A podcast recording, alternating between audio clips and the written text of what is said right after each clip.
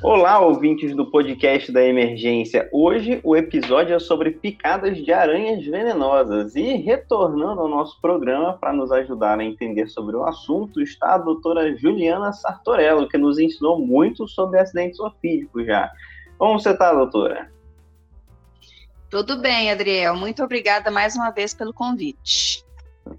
Doutor, eu sei que você já se apresentou no último episódio que você participou, mas a gente cometeu um erro muito grave que a gente esqueceu de falar onde que o pessoal pode te encontrar nas redes sociais. Eu já vou pedir para você falar para a gente.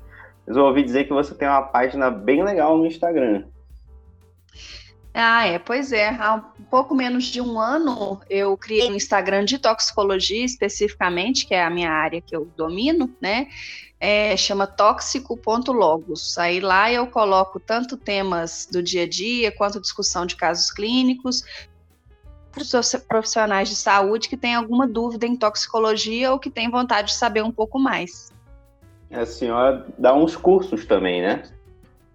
Sim, a gente dá curso de toxicologia, de emergências tóxicas tanto online quanto presenciais gama vasta lá de, de informações e de cursos para quem tiver interesse.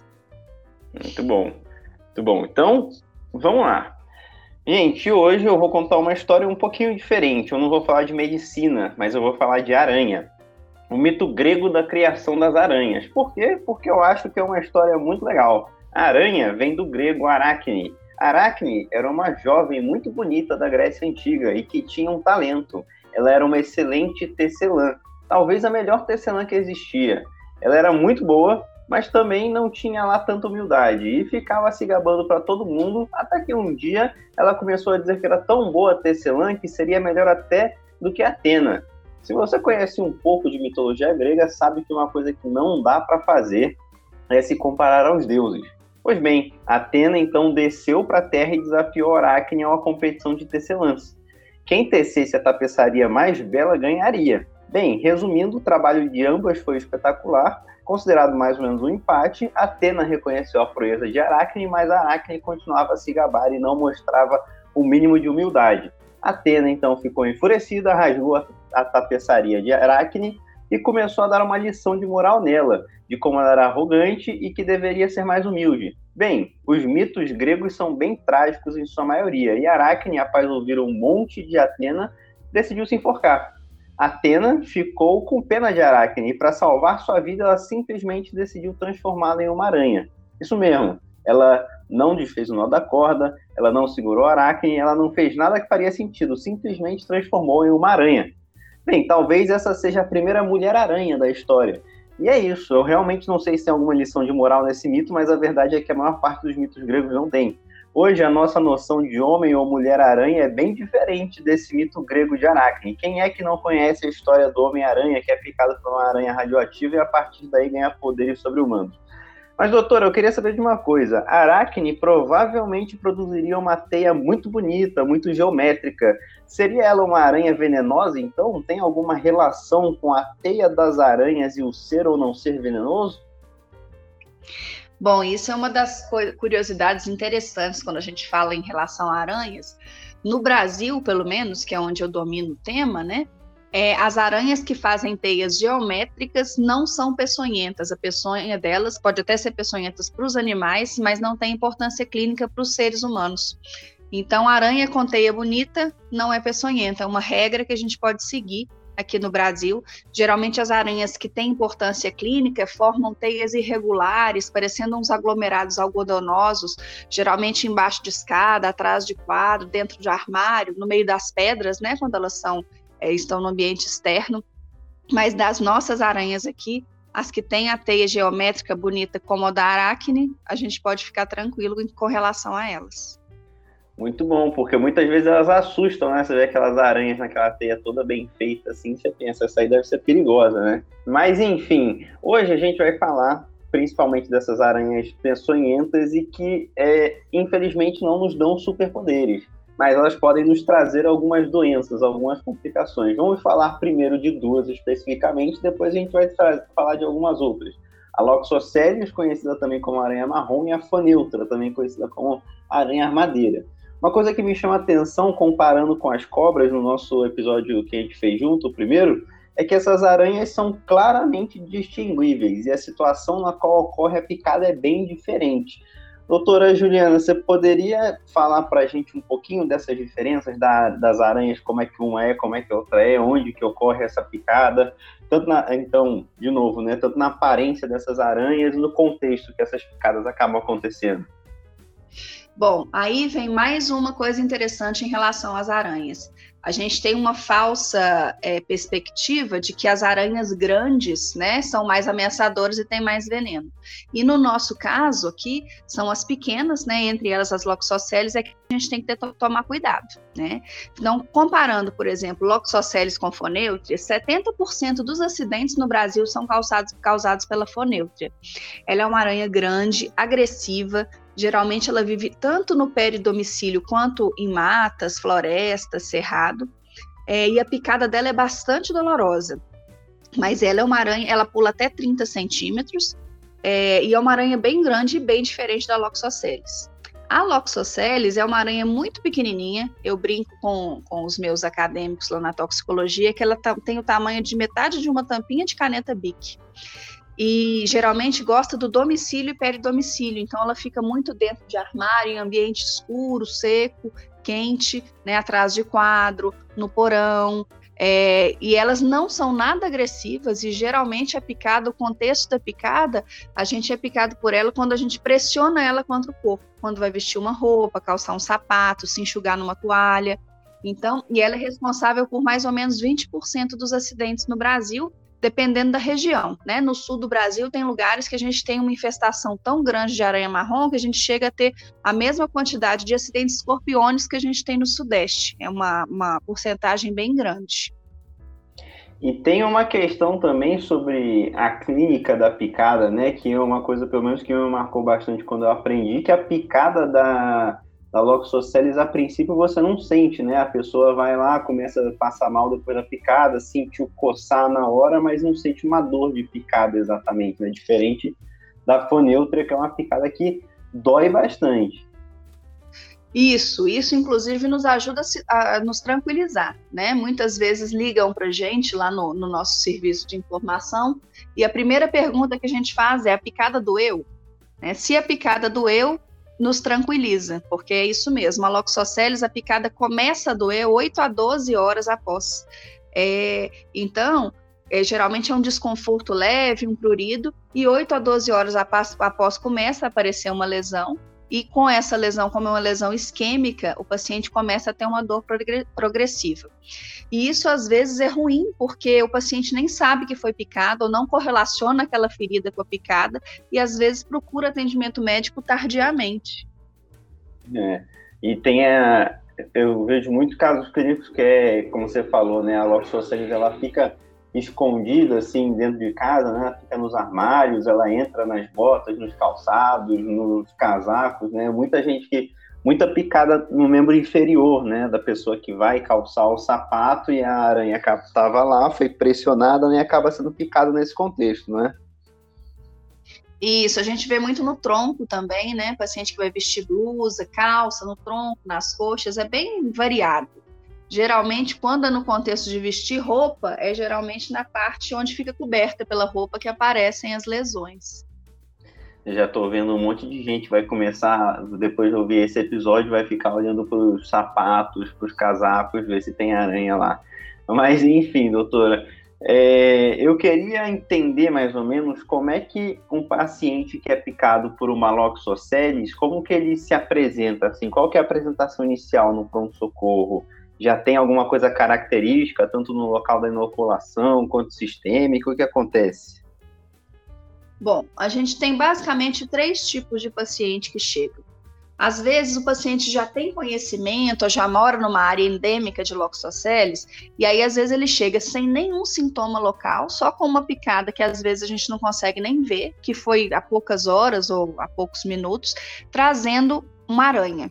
E aí vem uma dica importante, que a loxoceles a gente só consegue identificar mesmo fazendo uma avaliação com o microscópio da posição dos olhos da aranha. Então, a maior parte das aranhas, mesmo as maiores, porque tem algumas que mimetizam é, as outras, a gente só consegue identificar e bater o martelo de que é aquela aranha mesmo, olhando os olhinhos dela no microscópio. Então, se chega esse paciente com uma Loxoceles pequena, né, com uma aranha pequena, que a gente identifica como Loxoceles, e assintomático, que é o que vai acontecer nas primeiras horas, a gente só orienta ele que tem que observar a lesão, né, e se esse paciente evoluir com uma, uma piora da lesão, com gravidade da lesão, procurar de novo o serviço e aí a gente vai avaliar se tem indicação de medicamento adjuvante ou de soroterapia. O segundo tipo chega para gente é aquele que eu comentei, que já chega com uma lesão já dolorosa, geralmente a gente chama de placa marmórea, que é uma lesão que tem um entremeado de partes pálidas, arroxeadas e vermelhas, que são as partes pálidas são as lesões isquêmicas, as arroxeadas já são partes necróticas e a parte vermelha é uma lesão inflamatória, geralmente no entorno da lesão. E às vezes ele, ele se relaciona isso com a aranha e às vezes não. Então, ele chega no serviço com essa lesão, que é uma lesão característica. Então, importante, esse paciente já tem indicação de soroterapia. Se for uma lesão mais leve, a gente indica corticoide, 1 miligrama por quilo, né, por sete dias, mais ou menos, e vai fazendo um acompanhamento diário da lesão. E a gente tem o paciente que chega tardiamente, já com uma lesão necrótica, geralmente com mais de 72 horas da picada, e nesse paciente não tem indicação de soro mais, e aí são só os cuidados locais com a lesão que são indicados. É debridamento, acompanhamento com a cirurgia, tem casos que tem necessidade de enxerto, inclusive. E precisa entrar com antibiótico para essa lesão aí, mais tardia já, com risco de infectar ou não? Aí é avaliação de subjetiva, né? Tem lesão que já tem sinal de infecção secundária local e tem lesão que é só inflamação mesmo pela picada. Então, cada caso vai ser avaliado é, isoladamente. E esse paciente tem risco de desenvolver complicações sistêmicas ou o evento vai ser mais local mesmo? Pois é, aí a gente tem dois tipos de loxocelismo. A gente tem o loxocelismo exclusivamente cutâneo e a gente tem o loxocelismo cutâneo visceral ou sistêmico. Né? E no cutâneo visceral ou sistêmico, além da lesão, ele pode fazer uma síndrome inflamatória que cursa com hemólise, cursa com alterações hepáticas e renais, pode até fazer um 4-CIVD, e aí esse é um paciente mais grave, que costuma ter uma mortalidade mais alta. Então, todo paciente que chega para a gente com sinais de loxocelismo cutâneo clássicos, é, o ideal é a gente fazer uma revisão laboratorial à chegada, ou se esse paciente cursar com piora, para ver se, do ponto de vista sistêmico, ele já tem algum comprometimento. Certo. E quando a gente estava conversando sobre cobras, a gente viu muito, né, sobre o soro, de fazer diferentes doses do soro para diferentes quadros, né, que o paciente apresenta. No caso do loxocelismo também, a gente vai ter doses diferentes de soro, é uma dose fixa? Como é que eu faço a minha soroterapia com o meu paciente? Bom, então a gente vai classificar, né, em leve, moderado e grave. Nos acidentes leves, a gente só faz aquela dose de corticoide, né, um miligrama quilo de prednisona, normalmente, acompanha o quadro. É, nos acidentes moderados e graves, na literatura, a gente tem indicado cinco ampolas de soro antiloxocélico para os acidentes moderados e 10 ampolas para os acidentes graves ou com comprometimento sistêmico. É, no Brasil, no sul do Brasil, onde eu falei para vocês que a gente tem uma realidade, que a gente tem muita picada, o socialismo cutâneo, tanto moderado quanto grave, eles fazem cinco ampolas com um resultado muito bom. É, então, a gente, no nosso serviço, a gente costuma seguir essa mesma orientação. Quando a gente tem uma lesão cutânea exacerbada, são cinco ampolas, e aí, se esse paciente desenvolve também sintomas sistêmicos, a gente classifica e faz ou cinco ou dez ampolas de acordo com a gravidade. Você poderia, assim, só para a gente reforçar um pouco aqui, ajudar a gente a rever aqui o que, que seria um paciente leve, um moderado e um grave, só para deixar isso bem fixado, porque eu acho que isso é a, uma das partes mais importantes na característica do, da nossa avaliação do paciente. Bom, então vamos lá. O paciente leve, a gente geralmente tem a identificação da aranha, né, ou um quadro clínico, um relato é, que nos faz pensar numa picada por aranha marrom, mas ele vai desenvolver uma lesão que não é isquêmica ou que se tiver algum grau de isquemia é uma isquemia muito leve. E aí, geralmente, a gente avalia isso nas primeiras 24 horas de picada. Então, se com 24, 36 horas o paciente apresentou uma lesão leve, com dor progressiva, mas sem sinais de isquemia, ou com sinais muito localizados e leves isquêmicos, a gente faz só o corticoide e analgésico para esse paciente e acompanha a lesão. Nos pacientes moderados, geralmente nesse intervalo de 12 a 24 horas, a gente já começa a ter a lesão clássica. E aí é um paciente que quanto mais precoce a gente identificar e fizer o soro, melhor é o prognóstico dele. Né? É, eu, o ideal, a gente vê na literatura, isso também é muito controverso, é a gente fazer no máximo em 72 horas da picada a soroterapia, pensando que cada hora que passa a eficácia diminui. Né? Então, em qualquer período durante essas 72 horas que eu ver essa lesão, né, que a gente chama de placa marmórea, que tem isquemia, necrose e inflamação, eu posso pensar em fazer a soroterapia. O paciente grave, ele pode ter sintomas comprometimento sistêmico, né, alteração hemólise, alteração de função hepática, renal, sinais inflamatórios é, sistêmicos associada à lesão cutânea, é, ou eu posso ter uma lesão cutânea de evolução muito rápida. Então, um paciente com 12 a 24 horas que está com uma lesão extensa, já com sinais de necrose, com uma isquemia local importante, e aí eu vou considerar esse paciente grave. Muito bom. E, doutora, uma vez que a gente aplica o soro, é, o meu paciente tem uma melhora rápida? O que, que eu espero? Normalmente, se eu ainda tenho uma lesão que não começou com focos de necrose, que tem focos de necrose pequenos, o paciente evolui com uma melhora progressiva, em até uma semana ele evolui bem com essa lesão. Agora, em pacientes que já têm uma extensão para necrose, essa paciente tem que ser acompanhada diariamente, alguns até com necessidade de internação, porque mesmo após o soro, como a gente já teve instalação do veneno no local, no tecido, ele continua com uma progressão da lesão. E aí ele vai ter que passar por debridamento, iniciar antibióticos se tiver infecção secundária, fazer acompanhamento diário com cirurgia plástica. E aí, nesses casos, o tratamento é bem demorado. Em pacientes que têm uma lesão que já chega avançada, inclusive com, que não tem necessidade de soroterapia, aí é mais tempo ainda de cuidado com a lesão, que é o principal tratamento nesse caso. Certo, é uma aranha pequena que dá bastante trabalho, então. Vamos para a próxima. Como é que o meu paciente que sofre uma picada de uma aranha armadeira, uma foneutra, por exemplo, ele vai se apresentar no meu pronto-socorro? Bom, geralmente a gente consegue identificar muito bem esse acidente, porque é uma picada bastante dolorosa. Geralmente ele faz um edema discreto no local com pontos de inoculação, fica vermelho, né, com sinais flogísticos. E é um paciente que fala, ó, geralmente ele visualiza a aranha, é muito comum a gente ver em caixa de feira. A gente teve, já teve vários pacientes picados no sacolão ou mexendo com caixas é, com frutas. Ela gosta muito de bananeira também. Fica muito dentro de sapato em zona rural, de paciente em zona rural. Então, o paciente geralmente consegue caracterizar: olha, fui picado por uma aranha muito grande e está doendo muito. E aí, a primeira coisa que a gente pensa é que é uma foneutre. Só para a gente definir aqui, que você falou que a Loxocelis, ela mede aí mais ou menos meio, meia tampa de caneta Bic. A Foneutra a gente está falando de um tamanho aproximadamente de quê? Ela tem mais ou menos 10 centímetros de diâmetro, o indivíduo adulto. Ela é uma aranha bem grande, ela pode pular até 30 centímetros, tem uma envergadura grande, as patas muito longas. Então, lógico que você pode ter um, uma foneutra filhote também, aí a gente não consegue ver essas características. Mas no indivíduo adulto, a gente geralmente bate o olho e vê que a coisa não está muito boa ali, não. E me diz uma coisa, esse, essa picada, ela tem um potencial de gerar uma lesão necrosante, como a loxoceles? É mais dor? O que, que meu paciente vai sentir?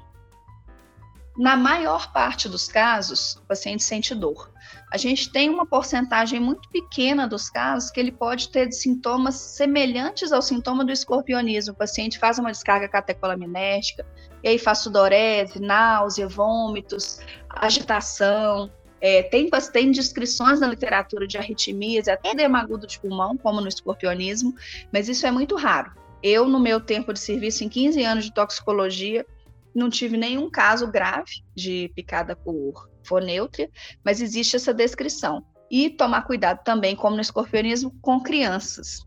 Uma coisa interessante e curiosa em relação à fonêutria é que ele tem descrição de priapismo. Eu mesmo já peguei um menino de seis anos que fez priapismo, existem até uns estudos é, aqui em Belo Horizonte, na, no ICB, lá na faculdade de, na UFMG, sobre o uso do veneno para tratamento de impotência sexual por causa desse efeito.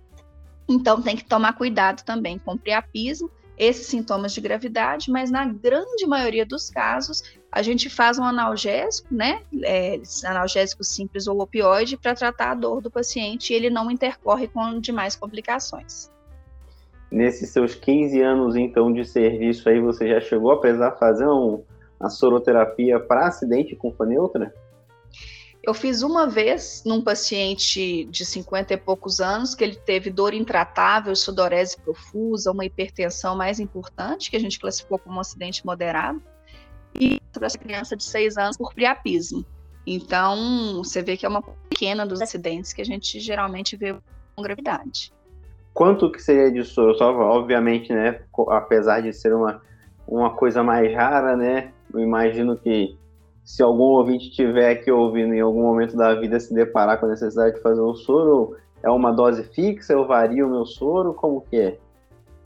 É, geralmente a gente faz duas ou quatro ampolas, igual no, no acidente escorpiônico, do soro antiaracnídeo, né, de acordo com a gravidade. E tem uma, uma curiosidade que eu queria entender um pouquinho melhor. Quando a gente estava conversando de cobras, você chegou a falar que algumas cobras podem aca acabar causando uma dry bite, né? Que seria uma mordida seca, assim, que a pessoa é picada pela cobra e não e nenhum veneno é inoculado. Eu queria saber, isso acontece com as aranhas também? Existe a chance de eu ser picado por uma Loxoceles, por exemplo, e não ter nenhum veneno?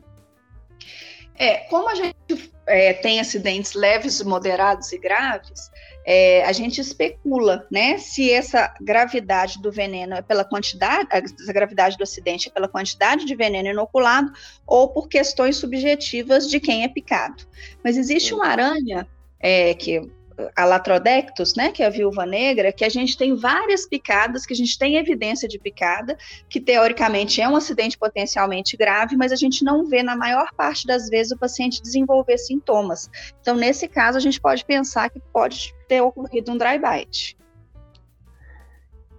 Muito bom. Bem, aproveitando então que você já comentou dela, quando a gente fala de cultura pop e aranhas, a gente normalmente pensa no Homem-Aranha ou até mesmo na Mulher-Aranha, que não aparece tanto aí. Mas existe uma outra heroína, inclusive que já teve até filme solo, que é uma aranha venenosa, que é a que você acabou de comentar, né? Mas eu acho que o filme, se o filme dela fosse chamado Latrodectus Negra, não ia ficar tão interessante, né? Mas é da Viúva Negra que a gente está falando. Fala um pouquinho mais dessa aranha. Onde que eu encontro a viúva negra? É, ela é uma aranha agressiva, não é? Como que, como que acontece essa picada da viúva negra? Pois é, a viúva negra acho que é uma das aranhas mais conhecidas e faladas, né, aqui justamente por causa desse estereótipo. É, no Brasil, as principais que a gente tem, as, as, duas espécies principais que a gente tem de latrodectos são a latrodectos curacaviensis e a latrodectos geométricos. A curacaviensis, que é essa típica pretinha, que em regiões de praia tem uma planta que chama salsinha de praia, que ela gosta muito de ficar nessa planta, é, e também no ambiente peridomiciliar, principalmente no sul e algumas regiões do nordeste do Brasil. E a Latrodectus geométricos, que ela é chamada de viúva loura ou viúva marrom, é, ela é uma Latrodectus, só que ela não é vermelha, ela é marrom, com uns desenhos geométricos é, no corpo, e geralmente a gente vê ela no ambiente domiciliar na região sudeste e centro-oeste do Brasil, a gente tem Latrodectus geométricos. Então, essas duas são as principais aqui no Brasil, ela não é agressiva, ela também, geralmente, o acidente ocorre por, por a gente se comprimir, comprimir, a aranha contra o corpo acidentalmente, mas ao contrário da loxocele, se a gente tem uma picada efetiva, é uma picada dolorosa. Certo, e é uma... Qual que é o tamanho, assim, mais ou menos, dessa aranha? Aquilo que eu falei. As aranhas pequenas é que tão, são as que têm as, as peçonhas. Então, a Tradectus também tem mais ou menos um terço de uma, um, metade de uma tampinha de caneta bic. É uma aranha pequena, pouco agressiva, geralmente peridomiciliar, que a gente é picado geralmente quando comprime a aranha contra, contra o corpo. E o que, que eu espero assim de sintomas, sinais e sintomas além de dor para essa aranha? É, então aquilo que eu disse. Geralmente, é, os relatos de literatura de uma picada efetiva por latrodecto são bem. Oi, eu sou o Adriel do Futuro. Vim aqui dizer que neste momento a internet da doutora Juliana ficou um pouquinho ruim. O que ela quis dizer é que as picadas por viúva negra efetivas são raras e segue para descrever os sinais e sintomas logo em seguida uma hipocalcemia importante, com risco de arritmias, convulsões, contraturas musculares. Ele faz uma face típica que chama face latrodéctica, que tem uma hiperemia conjuntival importante, altura dos olhos, cefaleia importante, além de uma dor bem é, desproporcional a picar. Mas a maioria das picadas que a gente vê, a gente não desenvolve esses sintomas de gravidade. Então, o que a gente vê na nossa realidade no Brasil, não é raro você ver um quadro dramático desse jeito. E aí, mesmo se a gente tiver um quadro dramático, a gente não tem um soro específico para latrodectos no Brasil. O soro de latrodectos ele é produzido na Argentina. Lá eles têm uma infestação por latrodectos mactans, que é uma outra espécie, que parece que produz sintomas mais graves e picadas mais efetivas. Então, lá eles usam esse soro. Aqui no Brasil, se a gente tem alguma picada, o tratamento é né, analgésico, benzodiazepínicos, tratamento dos distúrbios hidroeletrolíticos. Certo, então nesse seu tempo aí já trabalhando com isso, você nunca chegou a fazer soro para um acidente com a viúva negra, por exemplo, ou já precisou fazer? Não, se a gente precisasse, a gente não ia ter. A gente não tem aqui no Brasil. A gente teve até acho que uns 10, 15 anos atrás, se eu não me engano, ainda tinha. Mas eu já tive algumas picadas por latrodectos geométricos, né, que é a viúva marrom, viúva loura, e o paciente geralmente teve dor leve ou dor moderada, mas não teve outros sintomas associados. Então a gente só tratou com analgésico e observação. Certo. Então até aqui a gente falou de algumas de duas aranhas, né, principalmente pequenas e uma um pouquinho maior, né, a foniltria. Mas além dessa nossa aranha armadeira, a gente tem algumas outras aranhas corpulentas também, que chegam aí até uns 20 centímetros mais ou menos, que tem de certo uma relevância clínica. Eu estou falando aqui daquelas que nós chamamos de caranguejeiras, de tarântulas, aranhas-lobos e por aí vai. Cientificamente, a gente está falando da licosa e da Migalomorphae, me corrija se eu estiver falando errado, e eu queria saber, assim, essas aranhas realmente elas têm veneno, elas mais assustam do que são realmente importantes para a clínica. Como que é? Porque né, são aranhas grandes, peludas, que causam medo. Eu queria ouvir você falar um pouquinho sobre elas. Bom, é, então a gente brinca que é mais fácil um paciente morrer de susto do que com o veneno né, dessas aranhas, por, por elas serem grandes e assustadoras. Mas o que a gente vê de regra principalmente pensando na caranguejeira, né, que é aquela aranha grande, peluda, é que o paciente geralmente sente dor pelo trauma da picada, né, dos ferrões da aranha, mas o veneno dela não tem importância clínica. Agora, quando ela se sente ameaçada, ela solta os pelos no local, na pessoa, né, no, no ser que a ameaça, e os pelos dela podem gerar uma reação urticariforme local. Então, com prurido, rache, que deve ser tratada com um antistamínico. Então, normalmente, a reação dela é pelo antistamínico, né? A gente trata o com antistamínico e com analgésico pela, pelo trauma gerado pela lesão. Já a plântula, né, que é a licosa, que é chamada de aranha de jardim, ou aranha-lobo, que as, muitas vezes é confundida com a fonéutria, ela causa uma dor discreta na picada, que a gente também trata com analgésico e não tem necessidade de maiores é, procedimentos. Né? A gente observa o paciente até melhora de dor, a dor e libera o paciente. Interessante, né? Então, esse pelo, às vezes, o paciente poderia sofrer um choque anafilático pelo pelo e não ter nenhum problema com o veneno, né? É, a gente já teve paciente que fez broncoespasmo importante, fez realmente uma reação de hipersensibilidade importante pela presença do pelo, mas isso não se deve à reação ao veneno da picada. Interessante. Eu aprendi demais com você hoje. Acho que a mensagem talvez mais importante para levar para casa é que a, não subestime as aranhas pequenas, né? E a aranha que faz teia bonita não necessariamente é perigosa, né? Apesar que eu nunca vi também essas aranhas, a, as tarântulas, as caranguejeiras, a licosa, a megalomorfa. Eu não lembro de ter visto nenhuma imagem, nem na vida real assim, elas fazerem teias. Elas são aranhas que tecem teias? Não, também não. A gente considera essas cinco, né, que a gente falou, então, Loxoceles, Foneutre, a caranguejeira, licosa e Elatrodectus, a gente considera, a gente fala que são as aranhas de importância clínica para o ser humano, tanto como diagnóstico diferencial, quanto pela potência do veneno. Então, pensando nessas, são as, essas cinco aranhas têm essa característica da teia que não é uma teia, não é teia geométrica. Né? Então, se, se a aranha faz teia provavelmente não é nenhuma dessas cinco que a gente conversou hoje. Muito bom.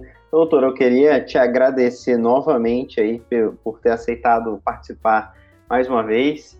É sempre muito bom e eu recomendo aí a todo mundo seguir a doutora Juliana no Instagram dela, o tóxico.logos, que sempre tem umas perguntinhas e umas imagens muito boas lá para responder. Então, muito obrigado, viu, doutora? Eu que agradeço, sempre à disposição, Adriel, foi um prazer.